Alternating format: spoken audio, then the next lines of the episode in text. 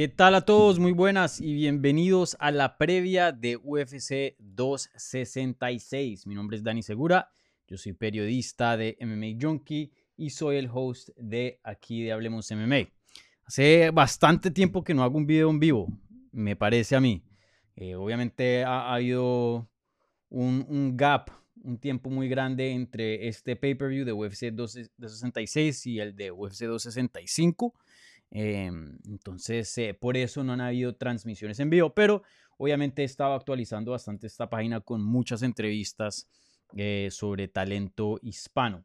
Entonces, eh, bueno, para los que son nuevos, em, este es un canal dedicado 100% a las artes marciales mixtas, un poquito al boxeo también, hemos tenido un poquito de contenido en español, 100% en español. Así que si les gusta el contenido, por favor, suscríbanse al canal eh, aquí eh, les vienen las mejores entrevistas con los atletas más grandes del deporte.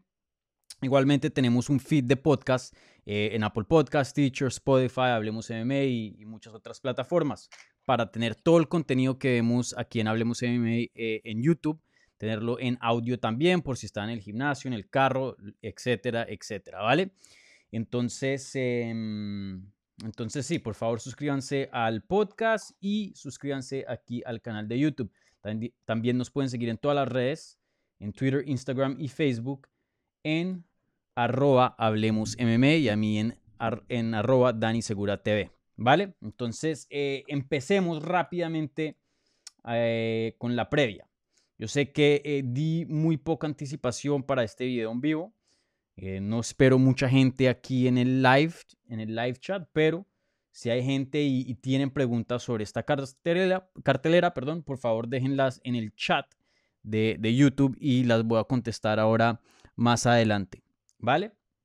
Entonces empecemos. UFC 266, un pay-per-view que se da a cabo en el T-Mobile Arena en Las Vegas, Nevada, este sábado. Va a ser encabezado por dos peleas de título y una tercera que no es de título, pero es una pelea de leyendas que más adelante vamos a hablar de ella.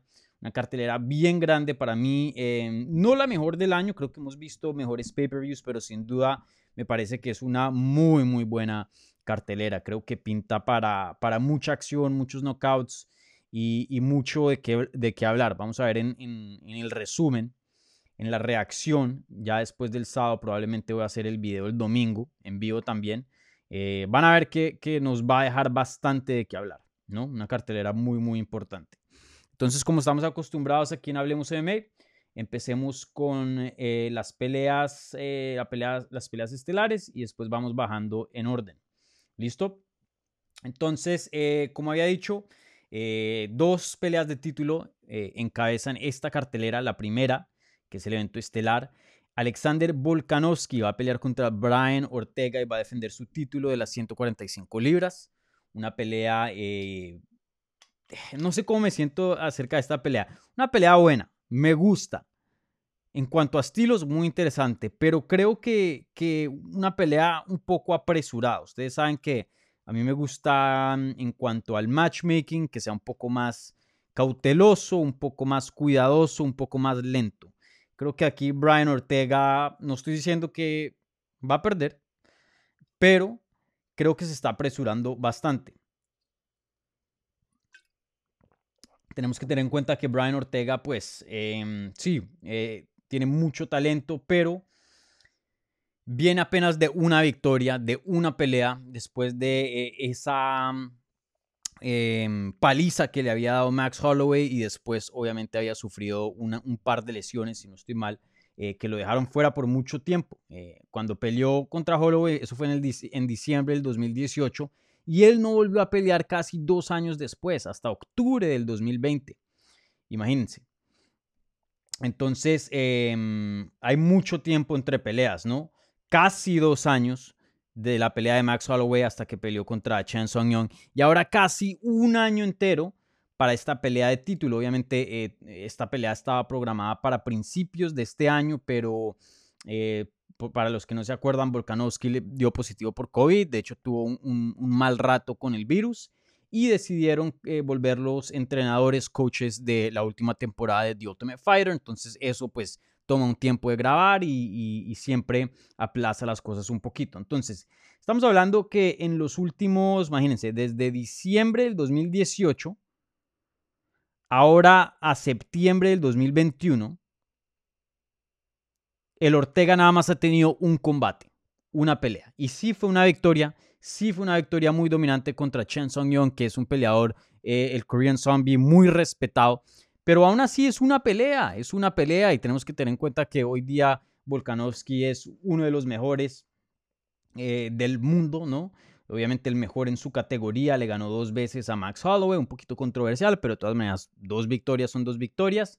Y, es un peleador muy, muy duro. A mí me hubiera gustado que se hubiera tomado un poquito más de tiempo, hubiera conseguido una, dos, tres eh, victorias más y después ahí sí pelear por el título. Tenemos que tener en cuenta que es un peleador relativamente joven, apenas 30 años de edad, así que tiene su tiempo. Pero bueno, aquí se encuentra en una pelea de título eh, contra un Volkanovski que es un peleador muy, muy completo, un peleador que tiene una lucha excelente, ofensiva y defensiva también, un striking muy, muy bueno, una quijada muy buena, una estrategia muy bueno, sabe eh, hacer unas estrategias con su equipo muy buenas y, lo más importante es que eh, se mantiene al pie de su estrategia, no es un peleador que se vuelve loco, que, pierde su temperamento y, luego no, no hace lo que estaba planeado. Entonces una pelea muy complicada para Brian Ortega.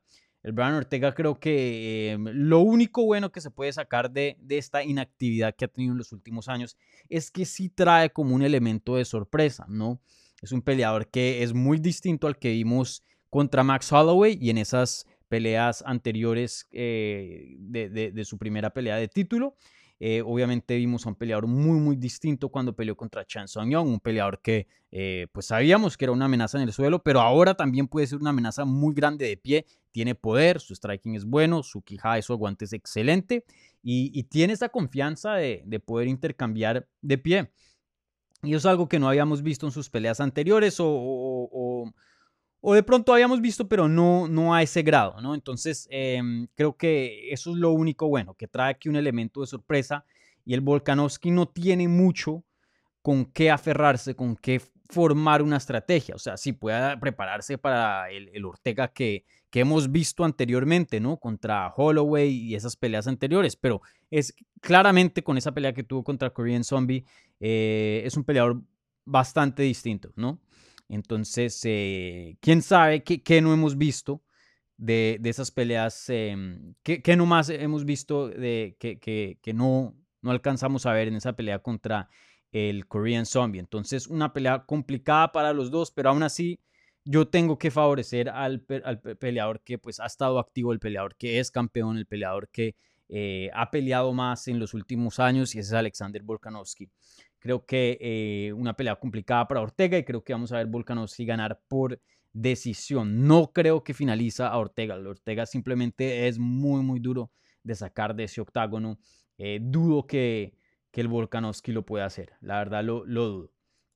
Pero vamos a ver qué pasa. Como dije, Ortega trae ese elemento de sorpresa. Entonces es, es difícil predecir este combate. Pero hay, hay cositas que no me gustan. Eh, la inactividad eso es, es una. De hecho, eh, estábamos hablando con el, Brandon Moreno en la última entrevista que, tuvimos, que a veces la gente se aferra mucho a, solo un desempeño, ¿no? El Cody Garbrandt venía de una racha muy mala. Tiene ese knockout contra Rafael Osonza, que es un peleador ya mayor, igualmente Korean Zombie. Y ya, todo el mundo está de regreso, ya el Cody Garbrandt de, viejo regresó, eh, ya es un contendiente, métalo en una pelea de título, esto, lo otro. Y ahora miren cómo su carrera eh, se ha desarrollado después de esa gran victoria. Todavía tiene bastantes problemas, obviamente peleando contra peleadores muy buenos como Rob Font, pero pues ha tenido sus, sus, problemas. Eh, vamos a ver si este es el caso con Brian Ortega. Todo el mundo ya dice, este va a ser el siguiente campeón, esto, lo otro. Sí, esa victoria contra Korean Zombie fue muy buena, no estoy diciendo que no, pero es una victoria, una victoria en tres años. Entonces, em, de pronto, de pronto sí, sí, sí indica que, el Brian Ortega es un peleador distinto y, que es muy bueno y, está entrando a una otra etapa de su carrera, pero de pronto no, de pronto eh, nos aferramos mucho a, solo ese desempeño. Entonces vamos a ver qué pasa ahí. Como dije, eh, un elemento de sorpresa bastante grande, pero tenemos que ir eh, y favorecer al campeón aquí, Alexander Volkanovski. Lo único que quería añadir, una, una pelea muy importante al lado latino. El Ortega nació en Estados Unidos, si no estoy mal, en California, pero pues sabemos que habla español, eh, tiene descendencia mexicana. Y hoy día el mercado latino está bastante fuerte, obviamente con el campeón Brando Moreno haciendo historia y, mucho peleador hispano hoy día ya tocando la puerta del título, ¿no? Está ahí, hay muchos, eh, muchos nombres eh, que ya son contendientes en sus respectivas divisiones. Entonces, si el Brian Ortega, imagínense, se llega a, a volverse campeón y le gana a Volkanovski, un pay-per-view en México, imagínense, con Ortega y con Moreno, dos peleas de campeonato, o sea, eso sería inmenso. Entonces, em, bastante, bastante puede cambiar esta pelea en cuanto al mercado latino. Creo que UFC tendría una excelente oportunidad para explotar eh, en México y en Latinoamérica. Entonces, vamos a ver qué pasa. Una pelea muy interesante, eh, pero como dije, yo creo que me voy aquí con el campeón. Eh, para los que están sintonizándose apenas, si tienen alguna pregunta, por favor, déjenla en el live chat de YouTube y yo la voy a contestar eh, más adelante. Bueno, entonces, eh, pasando al evento coestelar, Valentina Shevchenko regresa contra Lauren Murphy. Eh, una pelea obviamente de título en la categoría de las mujeres de las 125 libras. Shevchenko, de nuevo, se repite la historia, ¿no? Ya esto es, no, no, hay mucha novedad en cuanto a, a, la carrera de Shevchenko. Creo que ya estamos entrando a un ritmo cuando George St. Pierre peleaba por el título, o más bien defendía su título, cuando Anderson Silva defendía su título, que en algún tiempo ya, ya no hay... Ya no hay algo nuevo, ya se siente em, costumbre, ya se siente rutina de que, ok, pasaron ciertos meses, el título se tiene que defender, Shevchenko eh, entra al octágono contra la contendiente número uno y le pasa por encima. Ya se está sintiendo esa rutina. Eh, no hay como ese, esa, esa emoción eh, en ciertas categorías o, para ciertas peleas que uno dice, uy, este de pronto sí le puede quitar el título al, campeón, uy, este sí le puede presentar un reto nuevo al campeón. Ya Valentina se posicionó en eso, en una rutina, en una rutina de que le van a dar una pelea, va a defender su título y le va a pasar por encima al peleador que pongan, a la peleadora que pongan. Eh, ya estamos entrando a ese ritmo. Eh, para mí, Lauren Murphy la respeto mucho, he hablado con ella, la he entrevistado en el pasado, eh, una excelente persona y una excelente peleadora también. Pero Valentina Shevchenko simplemente está niveles de toda la categoría, niveles arriba de toda la categoría y, por mucho, no es uno o dos niveles, sino ella parece estar en otra división. La verdad que Valentina Shevchenko nadie la ha podido tocar. así que no quiero decir esta es otra pelea más porque le quiero tener su, respeto a Lauren Murphy, pero siendo honesto, así se siente, ¿no? Eh, le veo muy complicada esta pelea a, Lauren Murphy. Creo que tiene ciertas cosas buenas que de pronto le da un chance mejor en, no voy a decir ni ganar el combate, pero de pronto en, en, poner una pelea, en de pronto poner una resistencia mayor que otras eh, mujeres eh, lo han hecho en el pasado contra Shevchenko. Creo que eso sí es posible. Creo que es posible que veamos Shevchenko en, ciertas partes de los rounds de la pelea eh, estar perdiendo, ¿no? No estoy diciendo que pierda los rounds, sino de pronto que pierda un minuto completo de la pelea o algo así. Creo que Learn Murphy tiene las habilidades para em, complicarle un poquito en, ciertas ocasiones a Shevchenko, pero como lo dije, simplemente no lo suficiente para ganarle la pelea o, por lo menos hacerla interesante donde uno pueda ver un camino de victoria para Leonard Murphy. Simplemente no lo veo. Y lo digo con todo respeto. No, quiero aquí em, criticar ni, mucho menos subestimar eh, las habilidades y la técnica de Leonard Murphy. Pero es que estamos hablando de Shevchenko, un talento histórico. La verdad que em, ella de pronto no ha tenido la misma fortuna que Amanda Nunes ha tenido de, ser más grande de, en cuanto a masa corporal, de poder pelear con esos nombres tan respetados como la Misha Tate, la Holly Holm, em, la Ronda Rousey ¿no? Y, otros. Pero les aseguro si Shevchenko fuera del tamaño de Nunes, Shevchenko fuera la campeona. En cuanto a técnica por técnica, para mí Shevchenko es, es la mejor del mundo En cuanto a técnica en sí, Shevchenko es la mejor del mundo. Claro, que ha perdido dos veces contra Amanda Nunes, sí, pero creo que mucho de eso tuvo que ver el peso. Mucho de eso. Obviamente Shevchenko es apta para las 125 libras, esa es su categoría perfecta y no 135, aunque en 135 es tan buena en cuanto a técnica que, puede ser la segunda mejor ahí. Pero eh, Shevchenko un talento histórico, un talento histórico y creo que eh, no se cansa, ella tiene una mentalidad muy fuerte, no, son como, no es como otros peleadores que de pronto se cansan de, ah, de, ser muy dominantes, ¿no? Eh, Shevchenko eh, lo que le trae eh, placer en la vida es, es, esa vida de peleadora, esa vida de guerrera, esa vida de entrenar, de estar aprendiendo técnicas, de estar en buena forma, ¿no? Em, sí, las defensas seguro que le gustan, le gusta ganar y eso, pero eso no es una peleadora que está aferrada a eso, ¿no? Entonces, que manden, que manden la que sea y ella va a seguir peleando apenas con 36 años de edad, 33 años de edad, qué pena. Eh, no pinta para, para, para un cambio, la verdad, se, ve igual en cada pelea y, en cada pelea recorre, eh, recupera y, aún se vuelve más fuerte. Creo que es una peleadora que fácilmente vamos a verla dos, tres años más siendo muy dominante en, su categoría. Entonces, eh, creo que Valentina Shevchenko gana una decisión en este caso. Lauren Murphy, como dije, tiene ciertas cositas que de pronto la van a ayudar a hacer el combate un poquito interesante o más interesante que em, otras peleadoras en el pasado. Eh, eso siendo la fuerza corporal que ella trae, es una peleadora muy grande.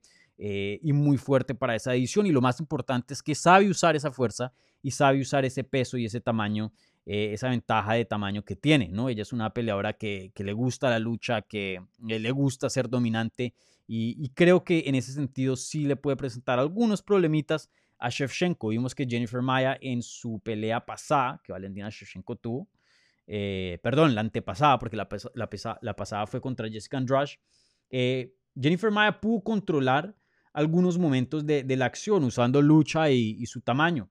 Entonces creo que em, vamos a ver eso en juego con, con Lauren Murphy, pero como lo dije, no lo suficiente para, para ser una amenaza. Entonces, eh, Shevchenko, por decisión, creo que, que, vamos a ir. No me sorprendería si consigue una sumisión o, algún tipo de finalización en el combate, pero eh, sin, sin, duda Shevchenko eh, va a ganar este combate, ¿no?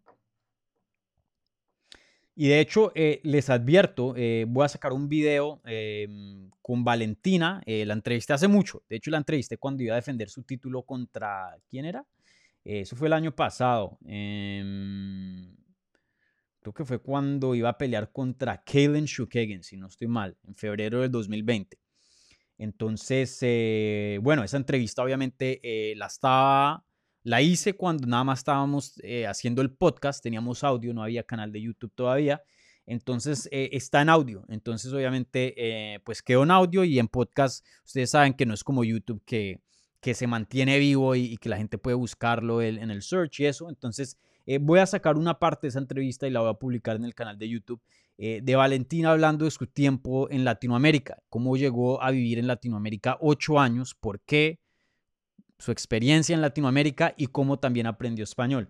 Creo que un video em, que, mucha gente no ha visto, o un audio que mucha gente no ha visto, eh, algo que no se habla bastante, generalmente los medios eh, americanos no preguntan eso, obviamente no, tienen interés en, el lenguaje, en la región, obviamente eh, más enfocados en, otras cosas.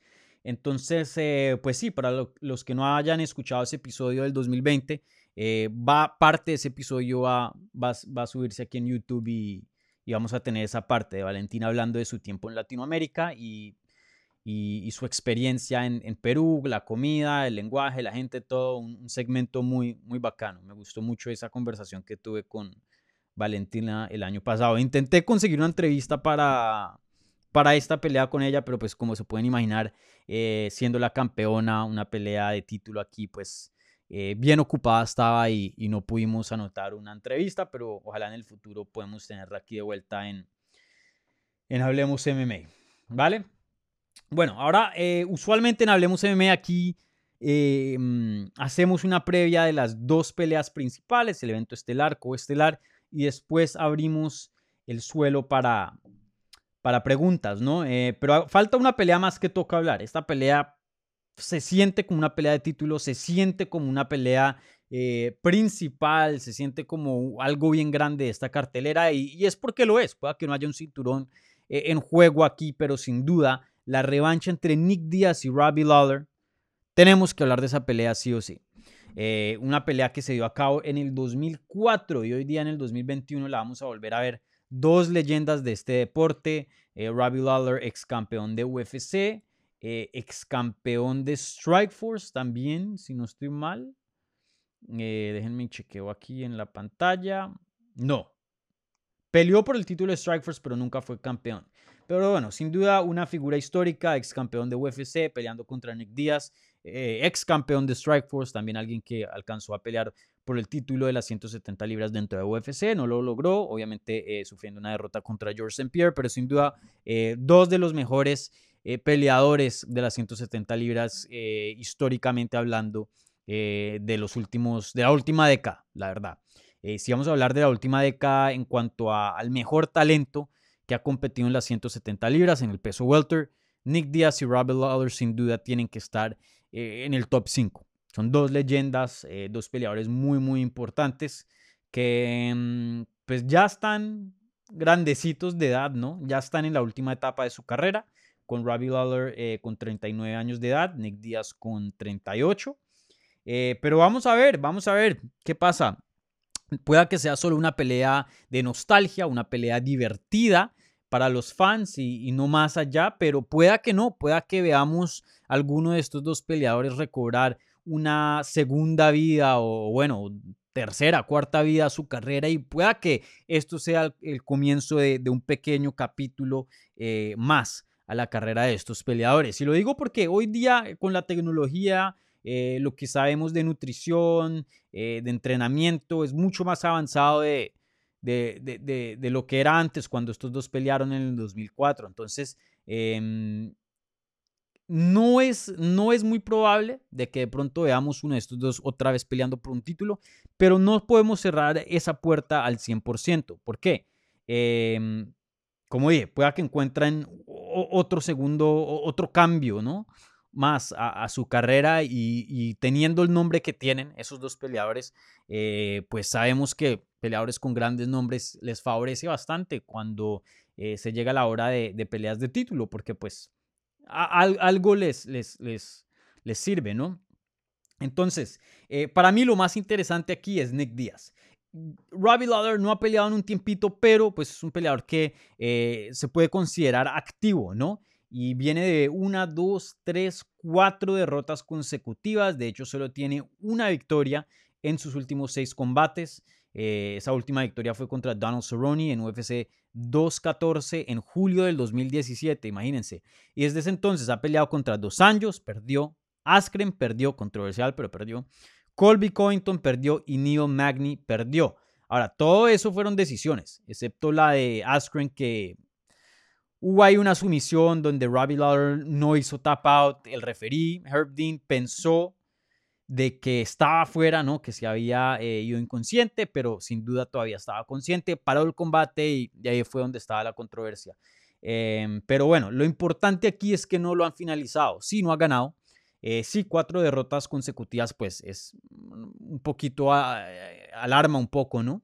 es un poco indicativo y, muestra eh, de dónde está Robbie Lawler hoy día, pero bueno, sabemos que lo más importante es que la quijada está ahí y, tenemos que tener en cuenta que esas derrotas vienen contra los mejores de esa división. La verdad que un, Dos Anjos, eh, un Colby Covington, un Neil Magny, un Tyron Woodley, ¿no?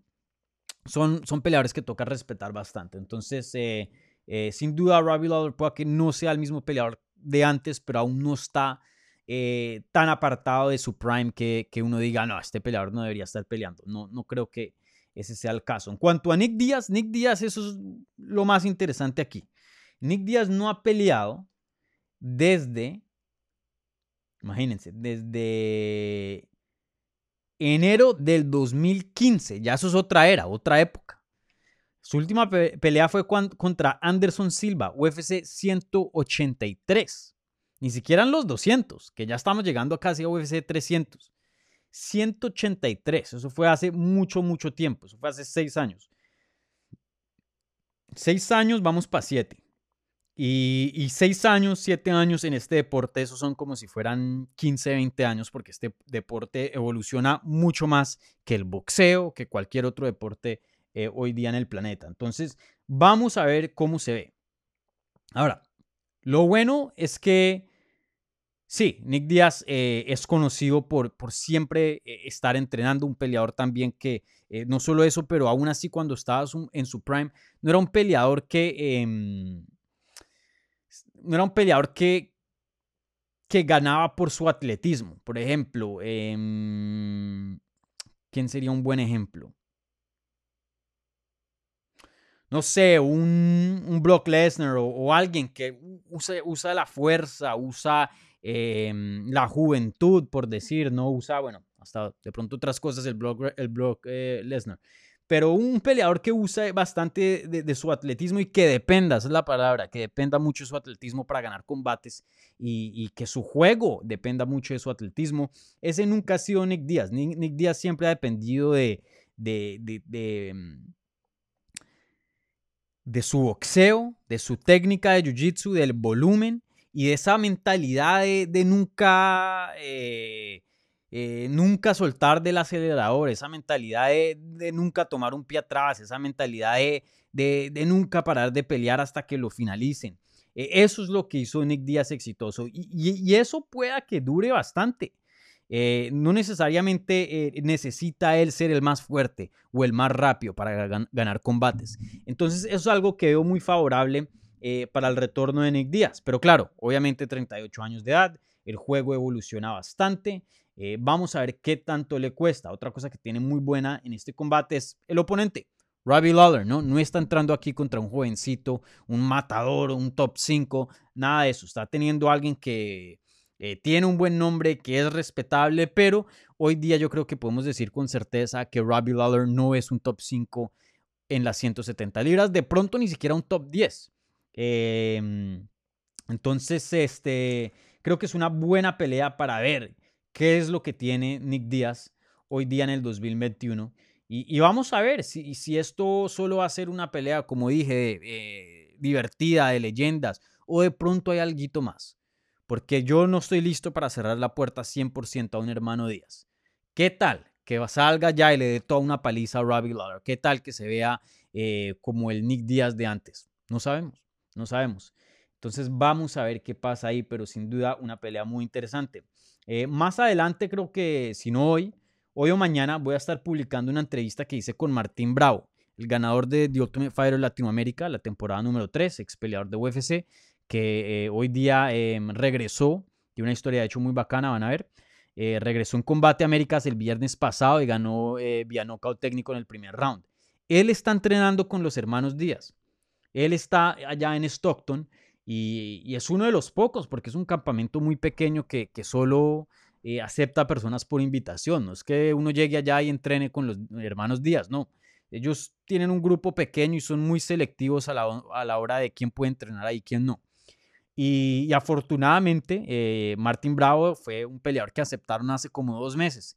Entonces él estuvo hablando un poquito de, de, los hermanos Díaz, de, cómo se está luciendo hoy día Nick Díaz en, el campamento y, y, tuvo cosas muy buenas que decir. Entonces, em, muy relevante para, para este fin de semana, aunque Martín Bravo no esté peleando, obviamente no está en UFC, pero eh, creo que para la conversación trae eh, cosas muy interesantes. Así que estén atentos ahí a la entrevista con Martín Bravo que, que de pronto sale hoy o, mañana y estén al pendientes. Entonces, bueno, eh, vamos a ver qué pasa. Yo le voy por Nick Díaz. Yo sé que no ha peleado desde el 2015. Yo sé que tiene 38 años de edad, em, pero creo que el estilo, em, si llega a entrar a una manera decente, si llega eh, eh, a no estar muy eh, lejos de lo que es su prime, ¿no? Si, si, si llega en forma, si todavía su boxeo sigue bien, ¿no? Su jiu-jitsu, creo que em, le gana Robbie Lawler. Entonces vamos a ver qué pasa. Obviamente todo depende de, de, de, qué versión de Nick Díaz veamos este fin de semana, pero yo le voy a Nick Díaz seguro vamos a ver una decisión bestial y creo que va a ser una pelea muy buena. Pinta para ser un, combate excelente. bueno, esas son las eh, tres peleas principales. Voy a abrir el suelo a, preguntas. No sé si alguien quiera poner ahora en el live chat alguna pregunta respecto a las peleas de, las que hablamos ahorita o, alguna otra pelea de la cartelera. Si no, empiezo a, charlar y a decir bodas. Así que, eh, por favor, si tienen algunas preguntas, pónganlas ahí en el live chat y se las voy a contestar. Eh, a ver, ¿qué otra pelea es importante me gustaría tocar? Eh, creo que tenemos que hablar la de Jessica Andrade contra Cintia Calvillo. Cintia Calvillo ha, estado aquí en Hablemos MMA, una peleadora muy, muy chévere, me gusta hablar con ella. Ella tiene una pelea muy importante, eh, de hecho abre la cartelera de pay-per-view, la cartelera principal contra Jessica Andrade, un combate muy muy bueno y les tengo que decir una pelea muy complicada y muy difícil para Calvillo porque Andrade es un monstruo. Andrade em, es un tren. Le pasa por encima a, casi todas, ¿no? Creo que eh, en cuanto a técnica sí tiene ciertos, eh, le falta ciertas cositas en su juego, pero físicamente el poder, la explosividad, la explosividad que trae esa peleadora, la, velocidad, es increíble y, casi que incomparable en, no solo en las 115 libras, pero también las 125 libras. Ella eh, es un fenómeno, la verdad que un, un talento increíble. Eh, y Cintia, em, un poquito lo opuesto, es una peleadora que sí es dotada físicamente, no tiene un cardio muy bueno, tiene lo que se dice en inglés un pace, un ritmo bastante alto y muy bueno, pero físicamente no es una peleadora así fuerte, una peleadora súper veloz, súper explosiva, así como lo es Jessica Andrade. Entonces ahí es donde veo de pronto una desventaja para Calvillo. Eh, creo que Calvillo tiene una técnica un poquito más refinida, un poquito mejor. Eh, entonces eso es lo que vamos a ver. Vamos a ver un combate entre, eh, no quiero decir 100% fuerza brutal contra técnica, porque creo que tenemos que respetar a Andrade siendo ex campeona, ¿no? Creo que em, ella es mucho más de, de, una, que un atleta, ¿no? Ella, ella obviamente tiene su, su buena técnica y, y, tiene eh, una guillotina excelente, por ejemplo, una lucha buena también. Eh, pero creo que si comparamos las dos en cuanto a técnica, em, la Calvillo es un poquito más dotada. Entonces, em, una pelea sin duda muy interesante. Yo me voy a ir con Andrade. Yo sé que estoy aquí em, escogiendo a, eh, contra una latina, pero la verdad que Andrade para mí es una de las mejores. Creo que si ella ajustara, eh, añadiera ciertas cositas a su juego, eh, tiene todo para volver a ser campeona. La verdad que es una peleadora muy, muy dotada y, tiene tiempo. ahorita cumple 30 años de edad, el 25 de septiembre. de hecho, el, eso es el sábado, cuando pelee, va a ser su cumpleaños. Entonces, Em, todavía apenas con 30 años de edad, creo que las mujeres entran un poquito más al prime atlético. Eh, es un poquito más demorado, o de pronto no más demorado, pero les dura más. Una Learn Murphy con 38 años de edad todavía, o sea, tiene bastante que, que dar. Vimos a, Diana Bennett, quien le ganó a Alejandra Lara. Ella también tiene como unos 38 años de edad y, y pues físicamente luce muy bien, ¿no? Eh, creo que el, prime de, las mujeres, para que esté mal, no, no tengo así eh, algo científico o, datos para poder respaldar e, ese, ese argumento, pero em, por lo que yo he visto históricamente, las mujeres como que tienden a alargar sus, sus carreras eh, un poco más, no tienen una, una picada, una bajada tan grande como los hombres, digo yo. entonces, bueno, creo que tiene mucho, mucho por delante. Entonces, yo, leo, yo creo que esa, esa la gana Jessica Andrade eh, pero sin duda un combate cerrado, como lo dije, Cintia Calvillo creo que tiene la ventaja en cuanto a técnica. ¿Será lo suficiente para sobrepasar las habilidades físicas de Andrade? No sé, vamos a ver. Pero sin duda eh, un combate muy, muy bueno y, muy importante en esa edición. Bueno, aquí tenemos una preguntita de Rubén. Rubén pregunta, ¿crees que si Nick Díaz gana, seguirá peleando o volverá a desaparecer? Pues eh, Rubén, con los hermanos Díaz es difícil predecir el futuro. Los hermanos Díaz hacen cosas que no tienen sentido, hacen lo que quieran, cuando quieran, y no juegan eh, con las mismas reglas que, otros peleadores em, siguen sus carreras. ¿no? Los, los, hermanos Díaz hacen cosas que no tienen sentido y después a los años uno dice, ok, no, sí tenía sentido, esto era lo que debió haber hecho, con otras no. No, no se sabe, pero, pero lo que, si yo fuera Nick Díaz, que no lo soy, y pensamos muy diferente, yo seguiría peleando, especialmente si luce bien. ¿Por qué? Porque hay peleas muy grandes hoy día para Nick Díaz. Primero que todo, lo mejor que le pudo haber pasado a Nick Díaz es que de este tiempo que se ha tomado off, su hermano, Nate Díaz, que, que durante las carreras de ellos, cuando estaban los dos activos, obviamente Nick, eh, Nate Díaz sigue peleando y es activo. La estrella más grande era Nick. Por eso dicen Nick Díaz Army, no Nate Díaz Army. O sea, el ejército de Nick Díaz. Y, Nate era uno de sus soldados. Él dice, yo soy un soldado del ejército de Nick Díaz. Era Nick Díaz Army. Nick Díaz era la estrella. Y el hermanito pequeño, un, crack, un duro. Pero la estrella era Nick Díaz. Ahora, eso, cambió completamente. ¿Por qué? Cada cierto número de años eh, hay, hay una renovación de fans. Llega otro grupo de fans. Los hardcore se quedan. Los hardcore siempre van a seguir este deporte así como yo, como ustedes, probablemente siempre lo van a seguir. Pero siempre hay peleadores que llega Ronda Rousey, llega a todos los fans de Ronda Rousey, se retira Ronda Rousey, dejan de ver MMA. Llega Conor McGregor, pum, así. Eh, creo que ha habido un otro ciclo de fans que no saben muy bien quién es Nick Díaz. Pero claro, ahora con la fama que tiene Nate, si Nick llegara a tener un desempeño excelente, le pasa por encima a Robbie, eh, el estilo de él es emocionante, enamora a los nuevos fans. Ahí está el hermanito, Nate Díaz, ¿no? Hacen lo de 209, lo que sea.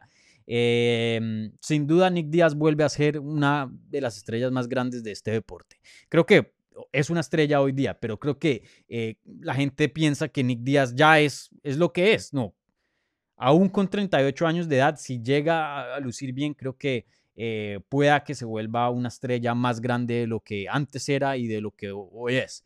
Eh, el deporte simplemente está en una nueva plataforma, tiene un alcance increíble, hay muchos fans nuevos y, ese estilo eh, callejero, ese estilo street, ese estilo bad boy que tiene Nick Díaz, enamora, ¿no? La gente se vuelve loco, los fight fans les encanta ese estilo y, Nick Díaz eso es lo que es, entonces todo depende del desempeño.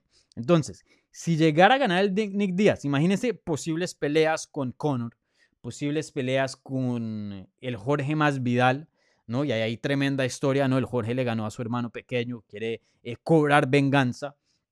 Em, ¿Quién más? El Carlos Condit. Em, desafortunadamente se retiró la semana pasada, pero e, ese hubiera sido una revancha increíble, me, encantaría y tendría mucho sentido. Em, de hecho, yo entrevisté a Condit hace como seis meses, algo así. Y me había dicho que quería hacer revancha, pero bueno, eh, cambió y, hoy día decidió retirarse. Pero hay muchas peleas interesantes para el Nick Díaz. Entonces, eh, y peleas con bastante, bastante, bastante dinero. Unos pay-per-views muy grandes. Pero todo depende de ese desempeño. Entonces, ¿será que Nick Díaz, si gana, va a seguir peleando? ¿O va a desaparecer? No, no lo puedo decir con certeza. Pero el sentido común dice que sí, dice que sí, debido a, las opciones que, que tiene en, su futuro, ¿no? Entonces vamos a ver qué pasa. Para mí, si gana, lo vemos en dos o tres peleas más. Si gana bien, ¿no? Y, luce bien y, está saludable y, todo bien con su salud.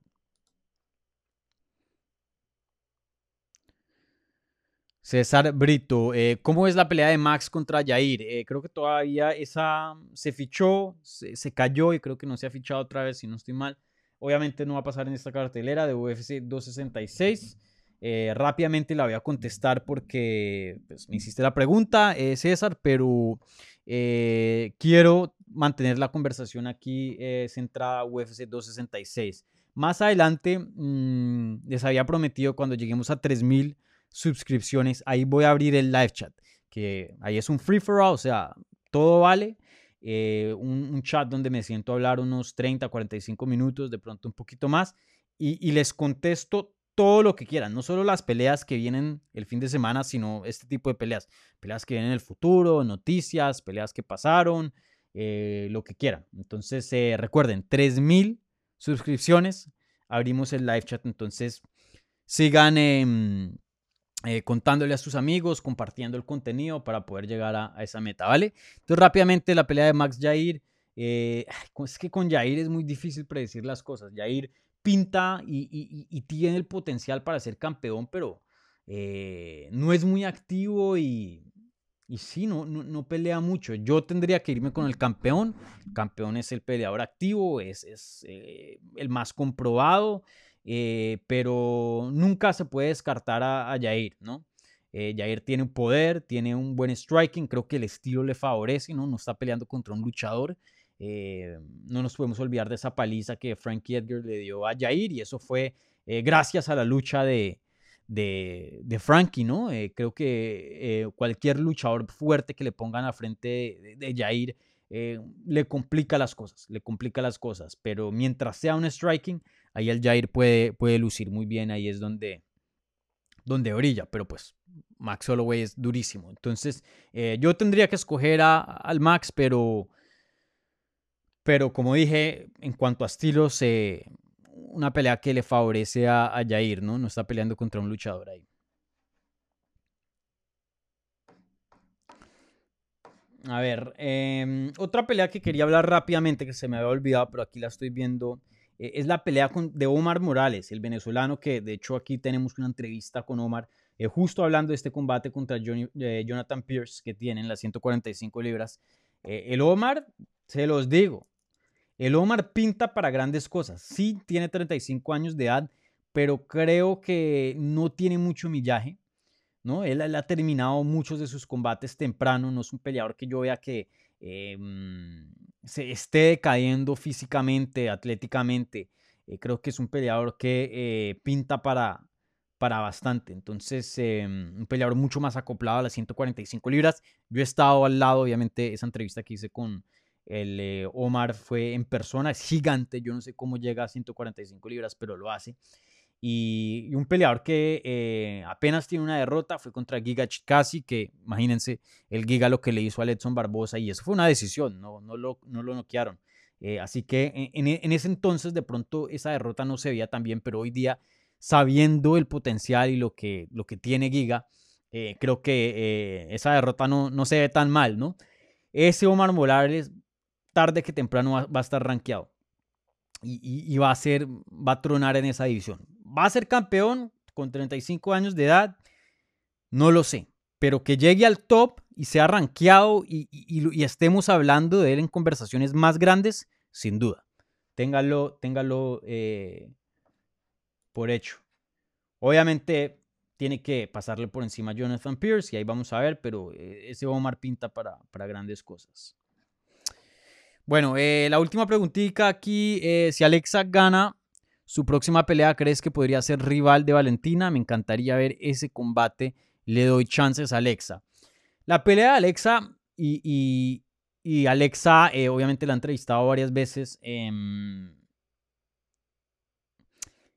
no, no quiero que piensen que, que, estoy, que estoy siendo imparcial acá, pero Alexa, eh, yo creo que es una de las más interesantes en cuanto a estilos para Valentina. Ahora, si las dos pelean, y, yo también se lo, se lo diría a Alexa y con mucho respeto, yo favorezco a la campeona. Yo favorezco a la campeona con cualquiera. Así sea hispano o no, lo que sea. Alexa, muy buena peleadora, pero pues Valentina Shevchenko, como se los dije aquí, una peleadora histórica y la verdad que lo veo muy difícil que la saquen de ahí. Muy, muy difícil. Y eso incluye a Alexa. Pero ahora, creo que Alexa presenta ciertas cositas que muchas de las otras peleadoras con las que Valentina ha peleado eh, no tienen. Y eso es que Alexa tiene un boxeo muy, muy bueno y técnicamente de pie. Em, tiene una técnica y un estilo que, que, no se ve mucho en las mujeres. Em, ese estilo que vuelve a, ciertas peleadoras eh, campeonas y las separa del resto como una Valentina, como una Amanda Nunes, como una Holly Holm, ¿no? Es una peleadora que, tiene buen golpe, que se mueve bien, tiene un buen head movement, tiene una técnica muy, muy limpia.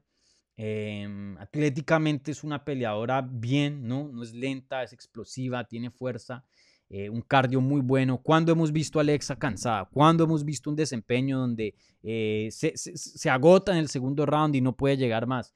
No, es una peleadora que es una profesional y, siempre llega a pelear y, pierda o gane físicamente, o sea, es toda una profesional y, llega preparada para el combate. Eh, también es una peleadora que Lobo Jim, es de Lobo Jim y Lobo Jim es, tiene, o sea, sabe hacer estrategia y no solo eso, pero mantenerse en un, en un game plan, ¿no?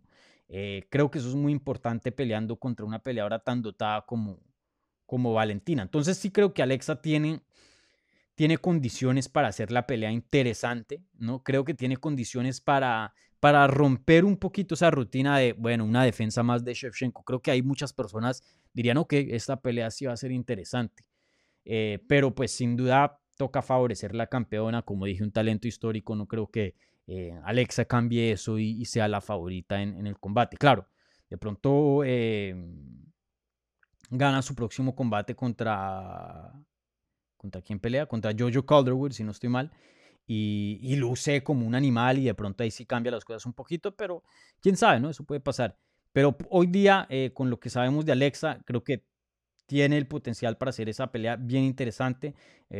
creo que puede lucir bien, pero como lo dije, sin duda la campeona tiene que ser la favorita y, por, no diría así bastante, muchísimo, pero pues sí algo considerable, ¿no? ¿Y será que esa pelea va a ser la siguiente? No sé. Yo he hablado con Alexa, chequé en esa última entrevista que, hice con Alexa y no le veo las ganas, no es que no le vea las ganas de pelear por un título. Sí, ella quiere ser campeona y, y creo que ella sabe que tiene el potencial para ser campeona pero creo que todavía quiere un poquito más de tiempo. No la veo diciendo, sí, yo quiero ser la siguiente, sí, pelea conmigo, Valentina. Ese no es su estilo. Creo que em, quiere un poquito más de experiencia en las 125 libras. Creo que ella entiende que, o sea, que está en un buen momento de su carrera, pero creo que ella tiene, entiende que, que todavía hay otros niveles más que ella puede llegar a alcanzar. Y quiere llegar bien preparada a esa pelea contra Valentina. Entonces, em, no sé si, a menos que UFC la, apresure y le diga, no, tú eres la siguiente, eh, no, no veo a Alexa pidiendo esa pelea. Creo que ella quiere un poquito más de experiencia, quiere un poquito más de, de, evolución y ahí sí enfrentarse contra Valentina. Entonces no creo que esa sea la siguiente pelea de, Alexa. Si le gane a Jojo Calderwood, creo que pelean el 20 de noviembre, si no estoy mal. Bueno, aquí otra pregunta. Em, César Brito dice, eh, Jairzinho, las peleas, Curtis contra Jairzinho y Hooker contra Nasrat. Nasrat, perdón. Eh, esa la de Curtis Blades contra Jairzinho Rosenstruck es interesante. Jairzinho es un peleador que me impresionó bien temprano. Creo que yo vi algo en él que muchos no vieron. Y yo lo estaba entrevistando em, en cada pelea prácticamente pero no me ha gustado mucho lo que he visto en sus últimos desempeños. No me ha gustado. Eh, contra Francis Engano, pues a Francis Engano cualquiera le pasa por encima, ¿no? Junior Dos Santos, buena victoria. Contra Cyril Gunn, y Cyril Gunn ahora hoy, día es campeón, imagínense. Las únicas dos derrotas de Jairzinho fue contra el campeón actual de peso pesado, el indiscutido, y contra Zero Gun, el interino. Entonces, dos derrotas muy buenas, ¿no? Está peleando, está perdiendo contra literalmente lo mejor, lo mejor de esa división. Y contra Augusto Sakai eh, también fue bueno, una finalización en el primer round. Pero eh, contra Zero Gun creo que sí le vi ciertos defectos en su juego. Em, algo que no hemos visto mucho es cómo hacer contra un luchador. Eh, esta división de los pesos pesados es dominada por strikers. Hay muy pocos luchadores en esta categoría. Curtis Blades es uno de esos peleadores raros que usa un estilo de lucha muy agresivo y muy fuerte en esta categoría. Y ahí vamos, e, eso va, va a decir mucho el juego de Jairzinho, porque sabemos que él es un kickboxer, sabemos que tiene mucha experiencia en el striking, pero ¿qué tanto sabe de lucha? ¿Qué tanto sabe defender un takedown? ¿Qué tanto sabe de, poder desarrollar su juego y, poder mandar golpes? Y a la misma vez poder tener una mente defensiva y, poder estar alerta a los takedowns, porque eso pasa con muchos strikers. Se enfocan mucho que no los derrumben al suelo, se enfocan mucho en que no los em, que no cierren la distancia, pero tienen tanto enfoque en eso que, no mandan golpes. Entonces, eso pueda que sea un, un, factor acá, eso pueda que sea lo que pase, pero también hemos visto a Curtis Blades peleando con peleadores con un golpe muy, muy grande, eh, que, que, lo han terminado y que lo han noqueado. Y Jairzinho pues tiene, tiene el poder y las manos y la técnica para, para darle otra derrota por knockout. Imagínense las derrotas de, de Curtis Blades. Derek Lewis y dos contra Francis Ngannou. Él pierdes con ese tipo de peleadores, con, con los que tienen buen golpe y, y no perdonan. Y Jairzinho es uno de esos. Entonces vamos a ver qué pasa ahí. Una, una, una pelea muy interesante. Para mí, yo creo que el Curtis Blades gana, pero no se los puedo decir con mucha confianza. No se los puedo decir con certeza. El, el, eh, el puede sorprender. El Jairzinho entrena en American Top Team, que es un gym excelente aquí en el sur de la Florida. Entonces, eh, seguro va a estar listo para, para todo. Entonces, eh, vamos a ver qué pasa ahí. No, no, les doy así una predicción muy, muy certera. En cuanto a Hooker contra Nazar, ese, va a ser un combate excelente.